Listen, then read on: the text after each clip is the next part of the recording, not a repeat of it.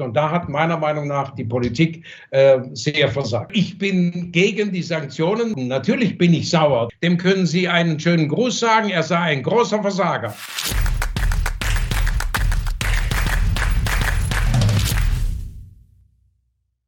Servus Leute und herzlich willkommen in einem brandneuen Video auf meinem Kanal. Mein Name ist Mario Lochner und ich bin heute zurück mit der neuen Serie Kuwades Deutschland. Sind wir noch zu retten? Und dafür habe ich mir natürlich wieder einen sehr spannenden Gast eingeladen. Er führt das Textilunternehmen Trigema und ist einer der bekanntesten Unternehmer des Landes. Herzlich willkommen, Wolfgang Grupp. Einen schönen guten Tag, Herr Lochner. Herr Grupp, jetzt frage ich Sie mal ganz frei raus, unverblümt. Können Sie sich die Energiekosten noch leisten? Ähm, ich habe keine andere Wahl, als dass ich sie im Moment zahle. Das ist selbstverständlich. Ich hafte ja für alles, was auf uns zukommt. Ähm, und äh, selbstverständlich, wir haben, ich habe 53 Jahre ein positives Geschäft gemacht, nie eine negative Bilanz. Wir haben 100 Prozent Eigenkapital und sehr viele äh, stille Reserven. Äh, ich kann es bezahlen, aber für mich ist natürlich die Frage, äh, wieso muss das jetzt plötzlich so kommen, wenn wir 20 Jahre mit Putin Freund waren? Warum ist dann von heute auf morgen plötzlich alles anders? Und da habe ich natürlich einige Fragen an die Politik, ob da alles richtig gelaufen ist. Da sprechen wir gleich drüber. Vielleicht ganz kurz zur Einordnung, denn die Leute hören ja oder lesen sehr viele Horrorgeschichten. Wie viel mehr müssen Sie denn jetzt konkret bezahlen? Also ist das wirklich so schlimm, wie man das überall hört? Ja gut, da, da, ist sicher was dran. Also wir haben 2020 im Monat äh, durchschnittlich 100.000 Euro Gaskosten gehabt, also 1,2 Millionen im Jahr. Dann hat sich das verdoppelt im letzten Jahr, 2021 auf 200.000, 2,4 Millionen. Mitte im Juni, äh, August oder so war der Gaspreis so, dass äh, sich das auf eine Million im Monat, also zwölf Millionen im Jahr, äh, erhöht hätte. Jetzt liegt es, glaube ich, so, dass wir Jahreskosten haben werden, wenn es so weitergeht, zwischen sieben und acht Millionen. Das heißt also das Siebenfache vom, von 2020 oder das Fünffache von 2021, vom letzten Jahr. Und das sind Kosten, die natürlich nicht auf unser Produkt umgewälzt werden können. Wir haben ein Produkt, äh, das, ein, das Qualität ist und wofür man einen gewissen Preis ausgibt. Aber natürlich kann ich nicht sagen, ich erhöhe das Polohemd um 10 Euro oder so. Dann kauft es keiner mehr. Und deshalb tragen wir die Kosten im Moment selber. Das sind stille Reserven. Und ich hoffe nur, dass es irgendwann wieder vielleicht etwas normaler wird. Jetzt haben Sie gut gewirtschaftet, manche vielleicht nicht so, manche sind vielleicht noch nicht so lange im Geschäft. Jetzt können Sie sich das, ich sage jetzt mal, leisten. Aber es ist ja trotzdem absurd, dass Sie quasi eigentlich eine Produktion gerade betreiben, die sich sonst niemals rechnen würde, oder? Das ist doch, sind doch absurde Zustände.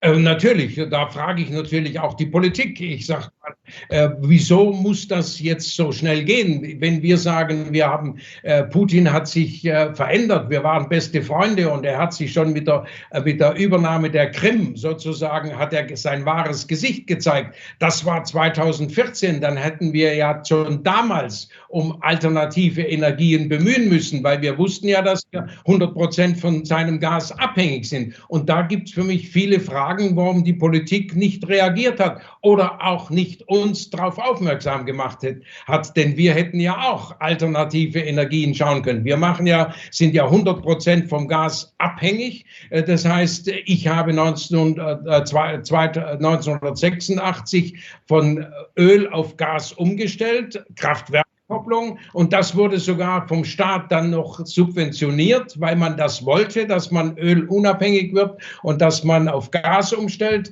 äh, und Kraft-Wärme-Kopplung. Äh, und da habe ich auch noch Subventionen bekommen dann dafür. Und heute werde ich dafür bestraft. Ich sage mal, ich kann umstellen wieder zurück auf, auf Öl. Wir haben einen Ölkessel bestellt, aber das dauert ein Jahr, bis der geliefert wird. Das heißt, ich muss jetzt teure Gaskosten ein Jahr lang akzeptieren, mindestens. Und äh, das sind alles so Dinge, wo ich mich frage, wenn man einen guten Bekannten hat oder einen guten Kunden ich habe, dann muss ich spüren, ob da sich das Verhältnis verschlechtert oder ob das gleich bleibt oder nicht. Und da hat meiner Meinung nach die Politik äh, sehr versagt. Gut, das hat natürlich auch äh, Frau Merkel oder die Regierungen davor zu verantworten. Die Ampel muss es jetzt natürlich ausbaden in gewisser Weise, aber trotzdem, was äh, werfen Sie der Politik jetzt gerade konkret vor? Was muss besser werden? Das kann ich jetzt, ich kann der Politik keine Vorwürfe machen, weil sie hat jetzt Probleme zu lösen, die eben so urplötzlich auf sie zugekommen sind von allen Seiten. Und ich möchte mal so sagen, ich möchte im Moment nicht die Verantwortung der Politik übernehmen. Äh, Kritik üben ist kein Problem, aber selber besser machen ist sicherlich äh, äh eine ganz große Aufgabe. Und deshalb sage ich, ich bin 100 Prozent sicher, dass sich alle Politiker, egal welches Couleur sie haben, sich bemühen, alles, äh, den Schaden so gering wie möglich zu halten. Aber meiner Meinung nach waren die Fehler eben schon vor einigen Jahren, weil man da im Prinzip nicht erkannt hat, äh, dass sich alles etwas ändern muss. Aber jetzt hat es ja lang gedauert, bis mal der Atomstreit gelöst wurde. Jetzt hat Kanzler Scholz dann endlich mal durchgegriffen mit der Richtlinienkompetenz, wobei das natürlich schon wieder für neuen Stress äh, sorgen kann. Also haben Sie wirklich den Eindruck, dass da jetzt das Land und die Wirtschaft und die Leute im Vordergrund stehen oder ob es dann nicht doch immer ein bisschen Parteipolitik ist? Äh, sicherlich ist äh, die, die politische Meinung, die man irgendwann mal geäußert hat, ist sicher für viele äh, Grundlage, ohne Rücksicht auf das, was die Bevölkerung dann bezahlen muss oder nicht. Deshalb sage ich, der Unterschied natürlich zu mir ist, ich muss das, was ich entscheide, dafür stehe ich gerade. Ich habe die volle Haftung, die volle Verantwortung und muss Fehler, die ich falsch oder Entscheidungen, die ich falsch treffe, muss ich als erster selbst bezahlen und hafte mit allem. Und das ist bei der Politik ja nicht so, sondern da wird, äh, ist die Haftung nicht und deshalb sind vielleicht die Entscheidungen oft politischer Natur, dass man sagt, meine Partei, wie wir jetzt ja auch gesehen haben, hat die Grundidee und die dürfen wir nicht verlassen, egal was es kostet. Wenn man es selber bezahlen müsste, dann würde man vielleicht etwas anders denken. Aber bitte, das eine ist Politik und das andere ist Unternehmertum und äh, ich habe ja bewusst äh, die äh, Rechtsform EK und das ist eine eigene Grenze, die ich mir gesetzt habe. Ich muss alles, was ich entscheide, auch verantworten, persönlich haften und dafür sind meine Entscheidungen sicherlich überlegter, verantwortungsvoller und vor allem nicht der Gier und dem Größenwahn ausgesetzt. Gier und Größenwahn, das sind gute Stichworte. Also ähm, würden Sie den Standort Deutschland niemals verlassen, auch wenn das jetzt auf Dauer so weitergeht und vor allem so teuer bleibt? Also den Standort Deutschland würde ich selbstverständlich nie verlassen. Den kann ich auch nicht verlassen, denn wir haben ja hier eine vierstufige Produktion. Wir haben hier äh, 1200 Mitarbeiter, die top sind, die bei uns bis zu 50 Jahren teilweise äh, arbeiten. Das ist die große Betriebsfamilie und das alles zu verlagern und zu meinen, es sei in einem anderen Land besser, das wäre, das wäre eine Hybris, wenn ich das meinen würde. Ich habe meine Aufgabe in meinem Heimatland zu erfüllen erfüllen. Und ich sage ja öffentlich, bevor ich meine, ins Ausland gehen zu müssen, muss ich zuerst meine Aufgabe in meinem Heimatland zu erfüllen und nicht meinen, das kann ich den anderen überlassen und ich muss auswandern. Ich habe hier die Verantwortung, hier bin ich geboren, das ist mein Heimatland und gegenüber meinem Heimatland habe ich auch eine Verantwortung. Jetzt reden Sie ja mit Sicherheit mit vielen anderen Unternehmern. Ähm, spüren Sie da, dass es da vielleicht ja schon Überlegungen gibt, weil einfach aus äh, Not herausgeboren. Joe Käser hat zum Beispiel vor kurzem, vor, einer, vor wenigen Tagen, vor einer Insolvenzwelle in Europa äh, gewarnt. Also sind vielleicht manche Unternehmer, wenn sich jetzt politisch das nicht ändert oder auch von Energiekosten, sind die vielleicht sogar gezwungen, Deutschland zu verlassen, weil man hier einfach nicht überleben kann? Also das kann ich natürlich nicht beurteilen. Das ist immer äh, abhängig von dem einzelnen Unternehmen. Ich sage mal, wenn ich jetzt mal ganz simpel sage, äh, wenn ich gehört habe, Bäckereien, äh, die Grundenergie Gas haben, äh, die können ihr Geschäft sicher nicht verlagern. Die sind ortsgebunden, die sind da. Äh, und wenn ich dann, wenn Sie sagen, äh, größere Unternehmen, also die, die, die ihr Geschäft problemlos verlagern können. Das sind äh, Unternehmen, die international arbeiten. Und wenn sie international arbeiten, dann sehe ich keinen Grund, jetzt plötzlich, wenn man hier in Deutschland gefertigt hat, das zu verlagern. Denn es wird im Ausland sicher nicht besser und da gibt es andere Probleme. Und ich muss die Probleme in meinem Heimatland lösen, muss auch mal mit Problemen, die auf mich zukommen, muss ich eben fertig werden, die muss ich akzeptieren. Nehmen Sie die New Economic Krise, wo 20, 25 Prozent Arbeitslose waren. Äh, das waren ja auch gravierende Krisen für uns, weil Arbeitslose kaufen unser Produkt nicht mehr und ich brauche eine funktionierende Wirtschaft, damit man sich etwas kauft, was man im Prinzip nicht braucht, denn wir fertigen Produkte, die man nicht unbedingt braucht. Äh, wenn Sie mein, ein Polohemd bei mir kaufen, dann haben Sie genügend im Schrank, dann müssen Sie sich leisten können und wenn Sie finanzielle Probleme hätten, würden Sie als erstes mein Produkt sparen. Sie würden das Brot kaufen, Sie würden Benzin kaufen, aber mein Produkt würden Sie, sparen, würden Sie sparen, weil die Schränke sind voll. Und deshalb habe ich immer die Probleme und ich muss sie versuchen zu lösen. Wir haben sie 53 Jahre gelöst mit äh, ob Pandemie, ob New Economy Krise, ob Bankenkrise. Und wir werden auch dieses Problem lösen. Aber es kostet natürlich eine gewisse Anstrengung und vor allem eine Flexibilität und vor allem schnelle Entscheidungen. Jetzt haben Sie sich zuletzt ja auch kritisch zu den Sanktionen geäußert. Müssen die Sanktionen aus Ihrer Sicht weg?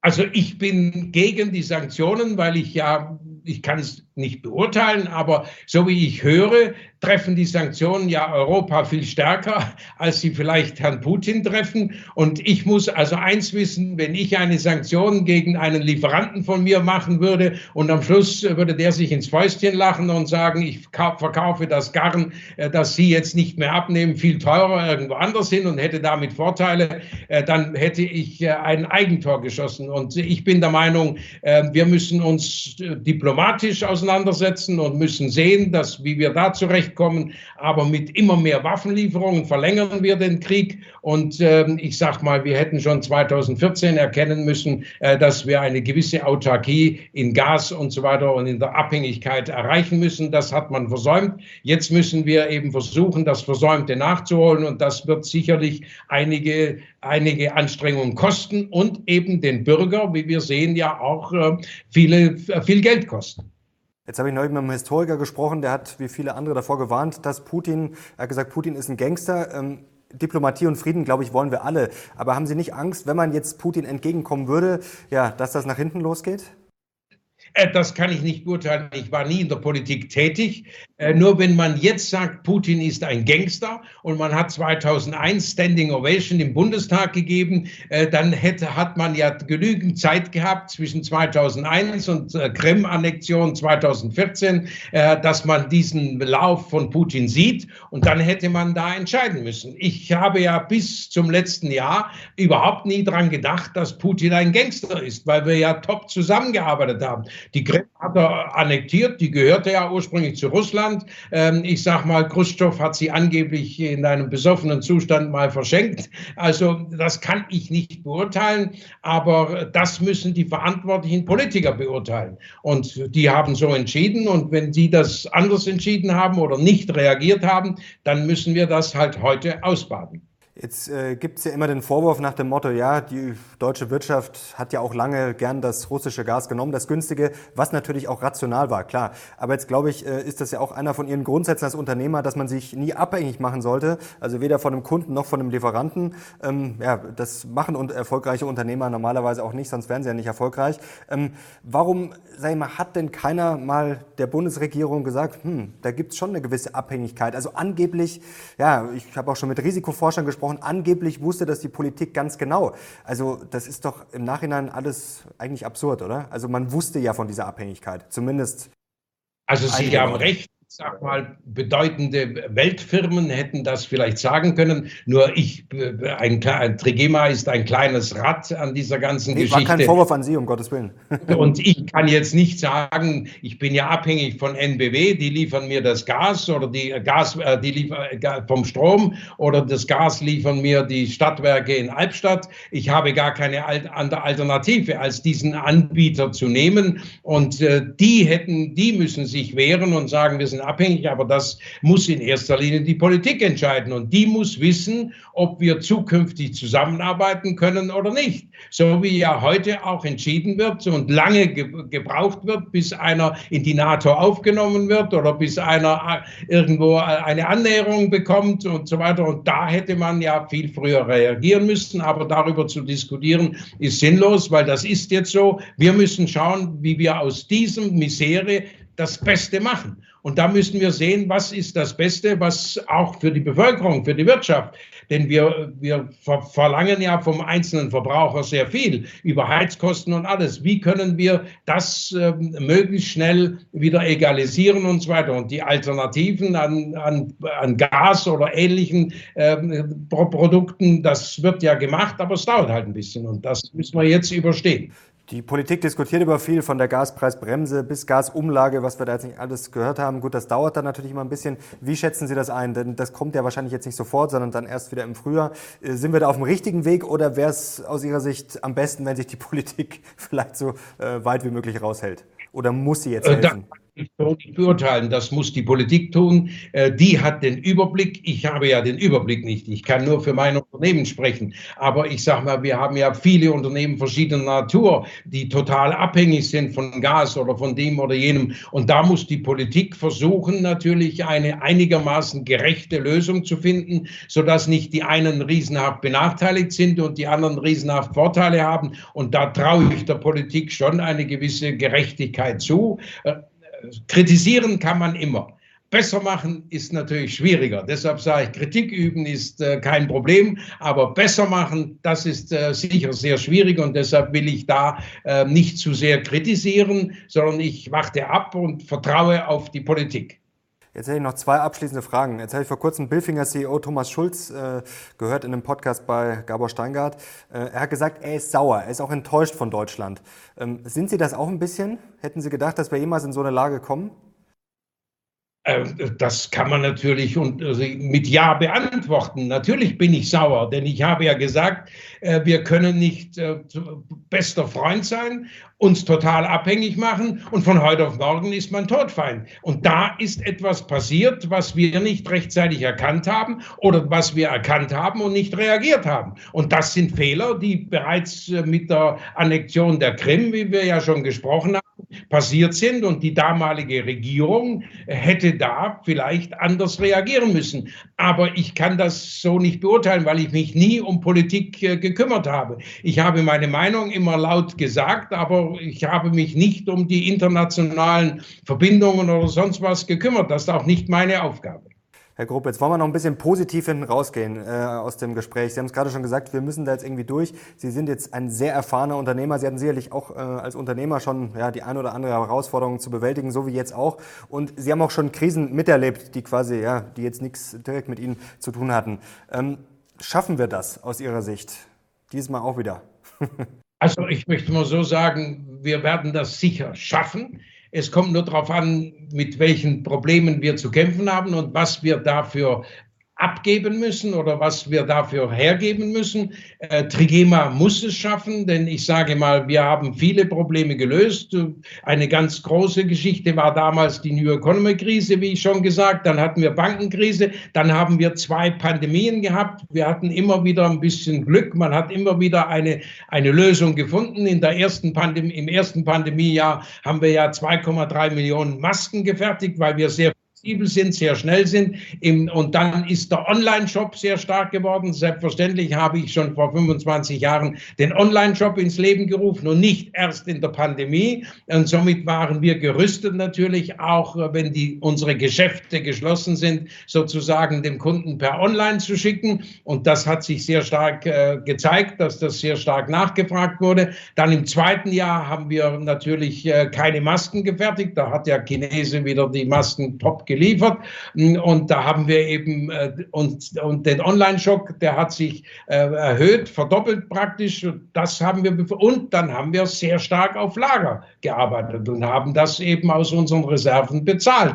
Und dann war ich Gott froh, als die Pandemie äh, vorbei, vorbei war und wieder alles offen war, dass ich Lagerproduktion hatte und dann die, die starke Nachfrage befriedigen konnte. Und so ist es jetzt auch. Wir sind im Moment äh, nicht ganz wirtschaftlich, nicht ganz un unzufrieden. Das Geschäft läuft, wir sind stark nachgefragt und ich habe das Gefühl, äh, dass im Moment andere nicht liefern können und wir deshalb ganz stark äh, nachgefragt werden, äh, weil eben vieles äh, ge gebraucht wird und viele nicht mehr liefern können. Und da wir in Deutschland produzieren und vor Ort die Produktion haben und unabhängig sind von, von ausländischen Produktionen, von ausländischen Lieferanten, weil wir sehr autark sind, haben wir hier mal wieder durch unseren Standort Deutschland gravierende Vorteile. Und die nutzen wir natürlich. Wir sind geschäftlich sehr zufrieden. Nur eben, wie gesagt, kostenmäßig durch das Gas, das ist eben ein Problem. Das werden wir bezahlen aus unseren Reserven. Aber das darf natürlich nicht zehn Jahre so andauern. Ist das vielleicht noch ein Learning? Jetzt auch aus Corona haben wir das ja auch schon gesehen, dass vielleicht nicht jede Schraube zehnmal um die Welt geschippert werden muss. Ähm, jetzt haben Sie es gerade gesagt, ist vielleicht die Globalisierung zu weit getrieben worden, auch wenn wir natürlich dadurch äh, massive Vorteile hatten? Also die Globalisierung, das müssen wir ganz klar sagen, ist ein Vorteil für viele oder für alle. Ich konnte vor 30 Jahren vor der Wiedervereinigung nicht nach Dresden liefern, nicht nach Leipzig liefern, wenn nicht dort eine spezielle Anfrage kam. Heute kann ich nach Dresden, nach Leipzig liefern, ich kann in die ganze Welt liefern. Nur muss ich ein Produkt produzieren, das die wollen und nicht ein Produkt produzieren, das ich teurer produziere, als die selber produzieren. Deshalb ist es unsere Aufgabe in unserem Hochlohnland Deutschland, innovative Produkte produzieren, die die Welt braucht. Und dann werden wir auch in einer Globalisierung immer Vorteile haben. Das sehen wir in der Automobilindustrie und so weiter. Sie ist führend und sie braucht die Globalisierung. Die können wir nicht zurückschrauben. Und wenn ich sage, ich kann, ich muss ja das Garn kaufen und der, mein Spinner, der mir Garn liefert, muss die Baumwolle kaufen. Die kann er aber nicht in Deutschland kaufen, weil in Deutschland wächst keine Baumwolle. Also wir sind ja auch gezwungen, äh, oft im, äh, international zu kaufen, weil wir nicht alles haben, ob das Früchte sind oder sonst etwas. Wir müssen es nur schauen und müssen sagen, wir werden das, wir wissen das und müssen uns nicht abhängig machen. Das ist so, so wie ich nie einen einzigen Lieferanten habe. Ich habe immer für ein Produkt Minimum zwei Lieferanten, falls mal einer ausfällt. Und das ist ganz wichtig. Abhängig ist äh, undiskutabel. So bin ich auch nie von einem einzelnen Kunden abhängig. Ich habe immer mehrere Kunden und wenn die Kunden bei mir versagt haben, wenn sie an die Kaufhauskönige denken, Versandhauskönige, sie hätten vor 30 Jahren nie gedacht, dass, äh, also so alt sind sie noch nicht, aber ich sage mal, dass ein Quelle pleite macht oder ein Karstadt pleite macht und jetzt jetzt wieder versucht, pleite zu machen. Verstehen Sie? Das sind, das sind Dinge, die nicht gehen. Äh, und das sind meine Großkunden gewesen. Und am Schluss habe ich gesagt, wenn meine Kunden versagen, dann muss ich am Schluss ähm, sozusagen eigene Geschäfte machen. Nach dem Motto, wenn ich einen Koch habe und der nicht mehr kocht, gibt es nur eins, sterben oder selber kochen. Und so habe ich eben immer gesagt, bevor ich sterbe, mache ich die Geschichte selber. Und so haben wir uns eine gewisse Autarkie geschaffen. Auch in einer globalisierten Welt bin ich durch meine Autarkie lieferfähig für überall hin. Herr Grupp, jetzt war das sehr spannend. Schon mal herzlichen Dank. Vielleicht noch ein letztes Statement von Ihnen, denn wir wollen ja hier auch ein bisschen Mut machen. Also wir Deutschen sind natürlich ja schon auch immer gerne dabei, viel selber zu zerreden. Ich glaube, wir haben jetzt auch eine Chance, aus dieser Krise ja stärker rauszukommen. Ähm, was ist so Ihr Learning, Ihrer ja, Unternehmertätigkeit? Äh, sozusagen, was haben Sie in Ihrem Leben immer mitgenommen aus Krisen, aus Problemen? Was braucht es? Sie haben es gerade schön erklärt. Was brauchen wir jetzt? Mut, Innovation, Flexibilität. Was wäre Ihre Message? Und als Unternehmer sitzen wir ja auch alle sehr viele in einem Boot und die Leute zu Hause machen sich auch Sorgen. Was wäre jetzt Ihr Statement noch abschließend an die Zuschauer? Also wir haben nach dem Krieg, haben unsere Väter oder Großväter das Wirtschaftswunder geschaffen. Das waren innovative Unternehmer, die gewusst haben, sie müssen vorwärts, sie müssen einen Schritt vorausgehen, sie müssen auch etwas riskieren, aber sie haben verantwortlich agiert. Sie waren alle haftende Rechtsformen haben sie gehabt, damals KGs, und wussten, dass wenn sie einen Schritt vorausgehen, äh, dass sie zu weit gehen, dass sie persönlich in der Haftung sind. Und deshalb war alles etwas überlegter, verantwortungsvoller und vor allem nicht der Gier und dem Größenwahn ausgesetzt. Das ist das eine. Und dann müssen wir wissen, wir müssen Probleme nicht diskutieren, wir müssen Probleme lösen. Und deshalb sage ich klipp und klar, wer zu mir sagt, er hätte ein großes Problem, dem können Sie einen schönen Gruß sagen, er sei ein großer Versager. Jedes große Problem war klein und hätte es, als es klein war, gelöst, hätte er kein großes. Das ist doch ein super Schlusswort. Herr Grupp, herzlichen Dank für den Klartext, hat mir großen Spaß gemacht. Herzlichen Dank, Herr Lochner, und einen schönen Tag. Danke euch auch fürs Zuschauen und ich bin jetzt sehr gespannt auf eure Kommentare. Und wenn es euch gefallen hat, dann gerne Daumen nach oben und natürlich den Kanal abonnieren, um nichts mehr zu verpassen. Vor allem natürlich nicht so interessante Persönlichkeiten wie Herrn Grupp. Danke Ihnen, Herr Grupp. Danke euch fürs Zuschauen. Wir sind jetzt raus. Ciao.